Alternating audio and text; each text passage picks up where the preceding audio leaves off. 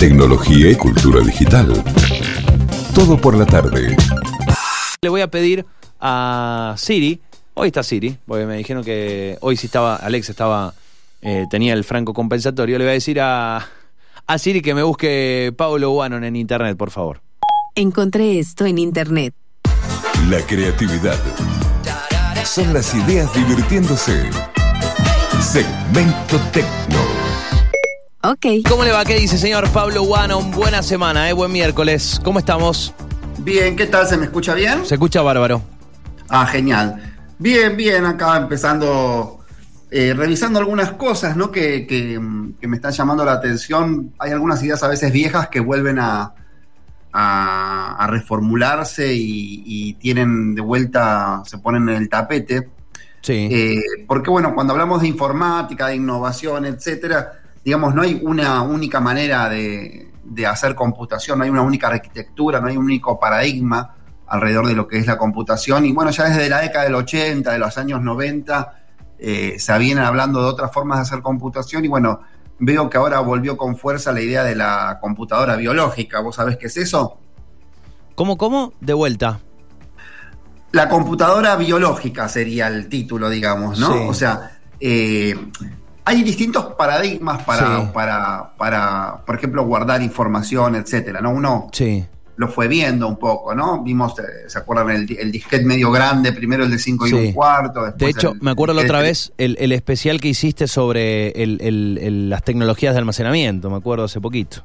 Claro, sí, o sea, hay distintas maneras de, de- de- de hacerlo, ¿no? Un, un disco de tres y medio, bueno, las memorias flash, las, bueno, ahí hablamos un poco de, mm, en ese momento, que también era interesante por recordarlo, que también almacenamos, almacenamos información con la esperanza de verla en algún momento, ¿no? Y uno a veces no tiene en cuenta que esa información con el tiempo se pierde, ¿no? O sea, que las tecnologías las guardan, pero no tanto tiempo en particular, y lo quiero recordar, porque creo que es la gente le está pasando un poco, es que todo lo que son las memorias pequeñas, las, las memorias SD, las que están en los teléfonos, etcétera, eh, si uno después la quita del teléfono o, de la cámara digital, donde tenía las fotos de sus hijos, etcétera, y la deja ahí, la tira, digamos, la guarda, pero la información ahí se borra mucho más rápido de lo que la gente piensa. O sea, es como que esa memoria flash requiere cierta energía para mantener el estado. Entonces, si uno la usa cada tanto, cada seis meses, digámosle, no pasa nada, pero si uno la deja guardada, se borra. Y eso, digamos, no es muy,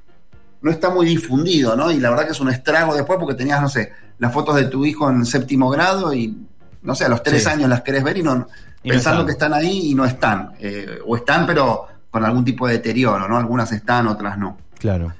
Eh, pero bueno, no, pero esos, digamos, todas esas que hablamos la otra vez y todo, están dentro de lo que sería el mismo, con ciertas diferencias, claro, pero están cierto dentro de lo que sería el mismo paradigma de computación, la misma Ajá. idea madre, Ajá. si se quiere, ¿no?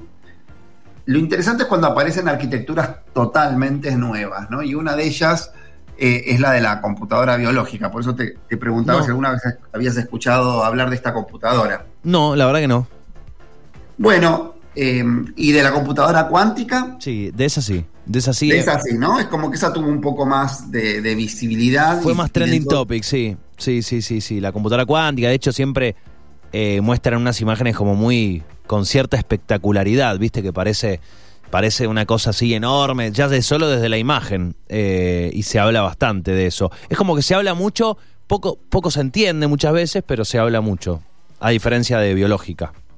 Claro, claro. Eh, re- bueno, para, para lo que, a lo que voy a, a- quería decir es justamente que hay distintos paradigmas, ¿no? Una cosa es, digamos, la idea madre es la misma, o sea, Sí. la idea madre de una computadora sí es la misma, pero cómo uno hace estas cuentas, cómo almacena la información, bueno, Sí. eso ya cambia un poco, ¿no?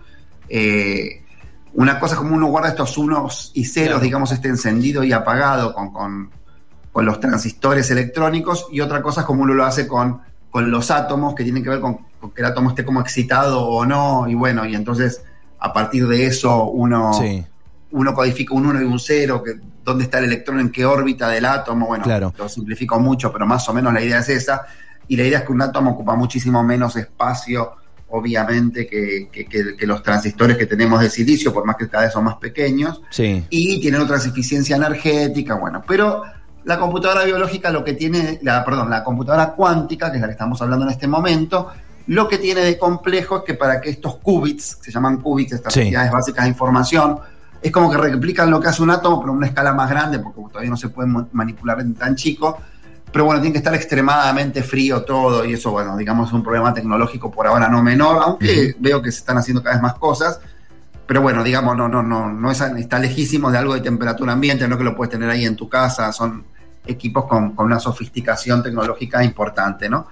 ¿Por qué? Porque el calor, digamos, metería ruido en el átomo, ¿no? O sea, cualquier fuente de calor es como Claro. que lo excitaría, para decirlo en palabras también sencillas, también tiene un nivel de ruido enorme, entonces todo tiene que estar como extremadamente frío, ¿no? Sí, y Eh, entiendo que además, a diferencia de ser O1 o 0, los qubits podrían ser O1s o ceros. O sea, pueden ser unos y ceros, digamos, ¿no? Esa sería, hay como una diferencia ahí, ¿no? En- en- Sí, en- ahí eso sí, ya no me quería meter tan profundo, pero sí, digamos, ¿no? Eh, No la quiero embarrar, igual. No la- No, no, no, no, no, no, está bueno para contarlo, está muy bueno que lo menciones porque eh, es parte de, ahí ya como de las infinitas posibilidades que requiere esto, que una cosa era el 1 y el 0 y otra cosa es un comportamiento más triádico, digámosle, donde hay más estados, donde puedo guardar más cosas en, el mismo momento, digamos, ¿no? Eh, también eso, eh, eh, simplificando todo un poco, ¿no? Pero cuando hablo de paradigmas hablo de eso, ¿no? O sea, una cosa es el transistor electrónico, otra cosa es el átomo y otra cosa es el ADN, el ADN humano, ¿no? El ADN, bah, no humano, el ADN de la, de la biología en general, no, no, no tiene que ver solamente con Claro. nosotros. O sea, si ustedes se acuerdan, el- digamos, el ADN está formado por unas bases, ¿no? Que son la adenina, la timina, la guanina y la citosina. Y bueno, estas bases se pueden combinar de ciertas formas sí, de ciertas formas no, digamos, ¿no? Eh, y bueno, eh, genéticamente hoy se puede manipular con un nivel de destreza muy alto cuando, en definitiva, la adenina es la A, la timina es la T, la, la guanina, perdón, es la G y la citosina es la C, o sea, A, T, G, C, digamos, ¿no? Y bueno, o sea, estas A, T, G, C se pueden combinar de ciertas maneras y todo eso forma una especie de alfabeto, digámosle, eh, que bueno, eh, se, se- se lee y a partir de eso sabemos un montón de, las- de- de los procesos biológicos, metabólicos, bueno, etcétera. Pero hay un rol distinto que es que combinando este mismo alfabeto eh, podemos también almacenar información, ¿sí? O sea que podríamos traducir información que tenemos combinando estas bases biológicas, como un diccionario, ¿no? Si está pegado es que es un 1, si no es un 0, y todo eso en definitiva forma los píxeles eh, o, la información, los datos, eh, eh, etcétera, ¿no? Y esto no tiene nada que ver de vuelta con lo que es un, un transistor electrónico, ni siquiera un átomo, es otra idea. Por eso hablo de distintos paradigmas, ¿no? Una cosa, esto ya es más basado, si se quiere, en la química, ¿no? Es una idea totalmente diferente, no tiene que estar a esta temperatura ultra fría de la, de la computación cuántica, eh, y tiene otro tipo de espacio que no tiene nada que ver eh, con, con el espacio que hoy ocupa la, la- la- la computación actual, ¿no? Por ejemplo, se, Sí. se hizo, hay un hito que se hizo en el año 2013, que fue cuando los científicos británicos Neil Goldman y, con, y otro llamaba eh, Edwin Birney eh, lograron codificar cinco archivos. Hicieron tipo una cosa como si se fuese un, un ejemplo, digámosle, ¿no? Eh, y lo que codificaron fue el discurso este famoso del Martin Luther King, ¿se acuerdan? Cuando uno dice I have a dream, ¿no? Sí. Yo tuve un sueño, bueno. Después eh, pusieron también unos cuantos sonetos de Shakespeare y todo eso una lo lograron meter en una molécula de ADN. O sea, fue una Wow. prueba de concepto donde codificaron ahí y después lo podían leer y no se perdía la información y todo esto que estamos hablando en el medio, ¿no? Eh, o sea, que era un almacenamiento eficiente de información que eso, ocupa poco lugar, pero tampoco se me degrada y después no lo puedo leer. Claro. Bueno, eh, to- todo eso tiene que suceder, ¿sí? Y, y, bueno, de nuevo, la densidad de información que podemos guardar en el ADN es un órdenes de nuevo de magnitud respecto a lo que podemos guardar en los aparatos electrónicos actuales, ¿no? Eh, por ejemplo, se dice que toda la información generada por la humanidad en un año podría almacenarse en un metro cuadrado, ¿no? Todos esos servidores de Google y de todas las otras empresas, que tampoco codifican toda la información nuestra, eh, bueno, todo eso se podría guardar en solo un metro cuadrado, para que más o menos se muestre un poco eh, de qué estamos hablando, ¿no? Eh, o por ejemplo, otro ejemplo que dieron es que toda la información que hay en Facebook o sea, Facebook como plataforma, con todas las fotos que tiene, los videos, todo eso, se podría guardar en la mitad de una semilla de amapola. O sea, en la mitad de lo que ocupa una semilla guardaría todo Facebook. ¡Wow! Eso es la biología, ¿no? O sea, qué eficiente que es la biología para almacenar información respecto de lo que hicimos nosotros, ¿verdad? Sabiendo que además el tamaño es un bien escaso, digamos. Eh, sí, y del consumo de energía, ¿no? No es el tamaño en sí, porque el tamaño parece. Lo, muestro el tamaño porque se ve, pero tampoco. Eh, eh, ¿Cuánta electricidad le tuve que dar a esa semilla de amapola? Nada.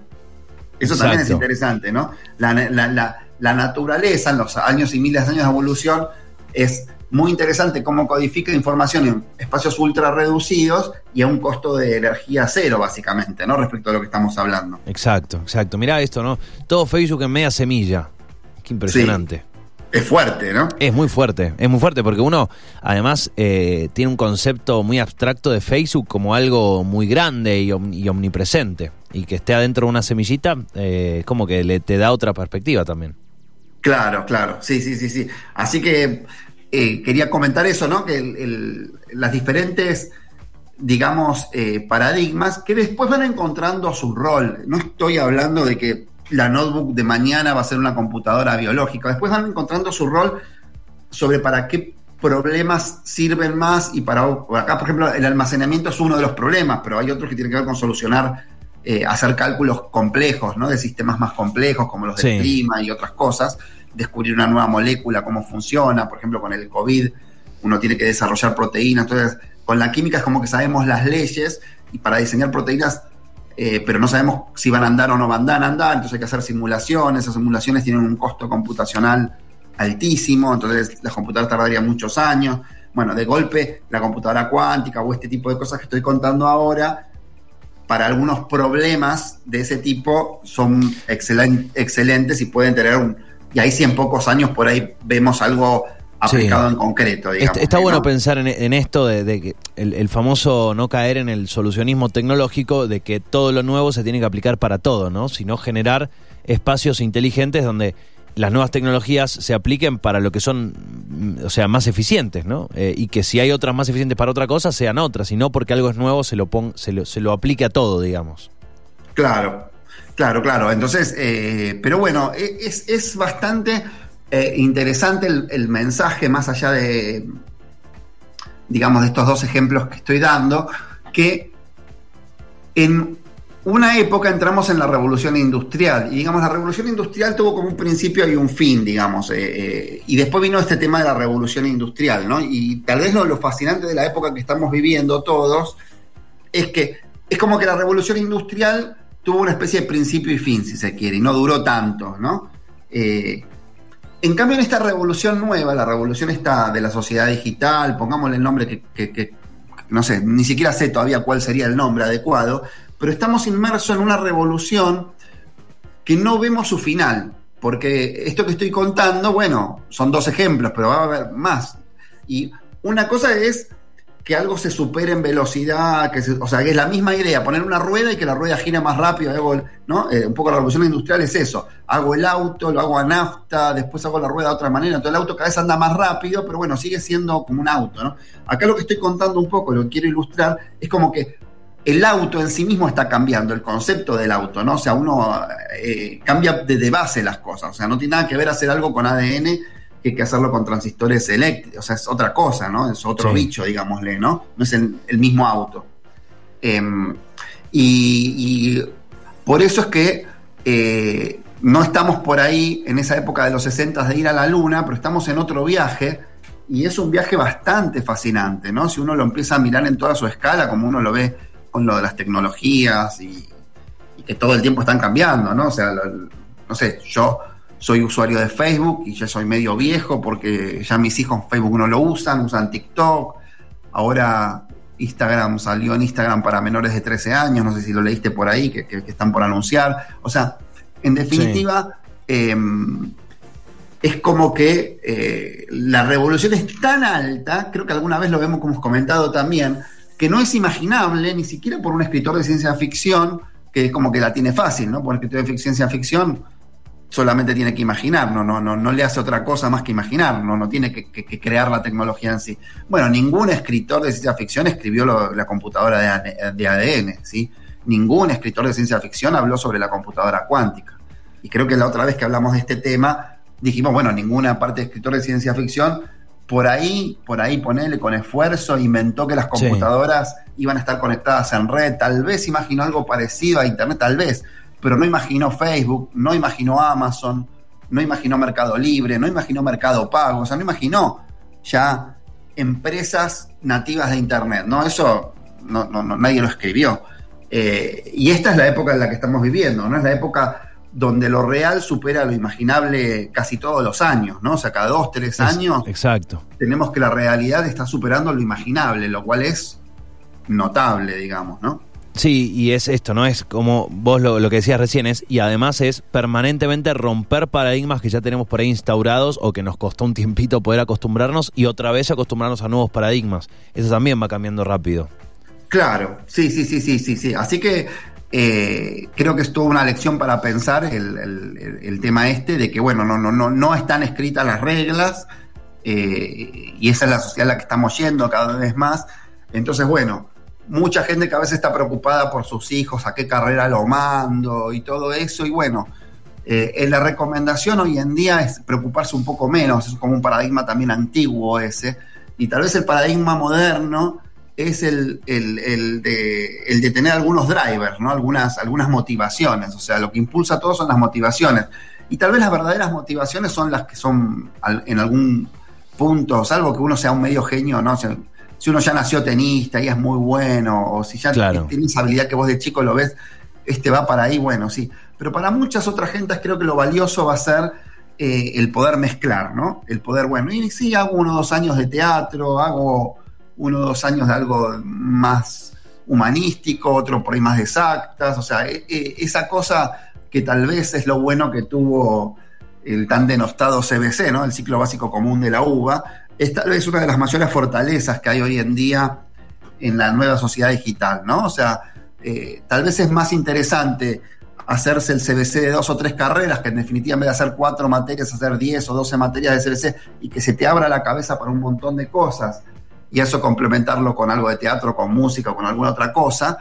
Eh, y eso yo creo que nos deja más preparado para toda esta cosa más líquida de mezclar las ideas y de, y de, y de poder eh, usar todos estos nuevos mundos, todos estos nuevos paradigmas eh, que se van creando todos los días. Yo lo dije, tal vez ahora estoy dando un ejemplo muy duro porque viene más de la ingeniería, de la matemática, de las ciencias exactas, pero lo mismo, lo mismo está pasando, si, ustedes lo ven, no sé, un movimiento musical moderno de los últimos 10 años ha sido la percusión, lo cual es insólito, ¿verdad? O sea, ¿cómo puede ser que la percusión, que digamos es algo tan antiguo, casi de lo, no, no, no sé, de la prehistoria, ¿no?